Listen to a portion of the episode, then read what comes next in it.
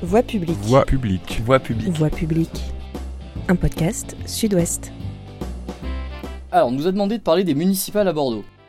Le Nouveau Monde, c'est vraiment quelque chose de très surprenant pour nous, vieux trentenaires bordeluches. Les municipales à Bordeaux, ça a toujours été hyper simple. C'est un peu comme le foot, ça a longtemps été un sport à 11 contre 11, avec à la fin les Allemands qui gagnent.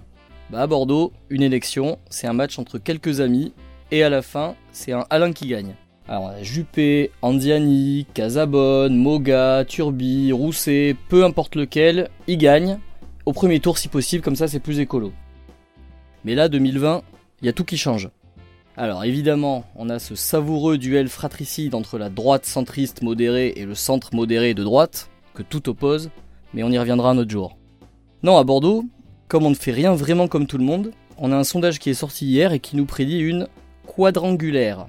Eh oui, messieurs, dames, vous n'avez jamais connu de second tour, et là, c'est directement dans le grand bain sans brassard, avec 4 candidats au second tour. Tout ce papier imprimé, quand même, c'était plus écolo l'époque où Juppé gagnait au premier tour, mais bon. La vraie info d'hier, c'est donc que Philippe Poutou ferait 11%.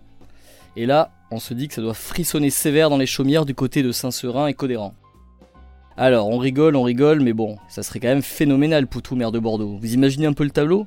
Pour l'instant, il n'a pas vraiment sorti de programme, mais nous, on a quelques pistes réquisition de Grand Lebrun et Tivoli pour faire des HLM, envoi de tous ceux qui commandent sur Uber Eats en rééducation dans les arènes de Capsieux, municipalisation de Bayardran pour diviser les prix des cannelés par 40. Entre nous, il faut bien ça. En caricature un peu évidemment, mais on peut pas s'empêcher de sourire à l'idée que Poutou puisse devenir maire de Bordeaux. Et puis bon, quand il aura délocalisé le Palais Rohan sous le pont d'Aquitaine, qui lui-même sera renommé le pont de la lutte des classes, franchement, ils vont peut-être tous arrêter de dire qu'on est une ville de Bourges, vous croyez pas?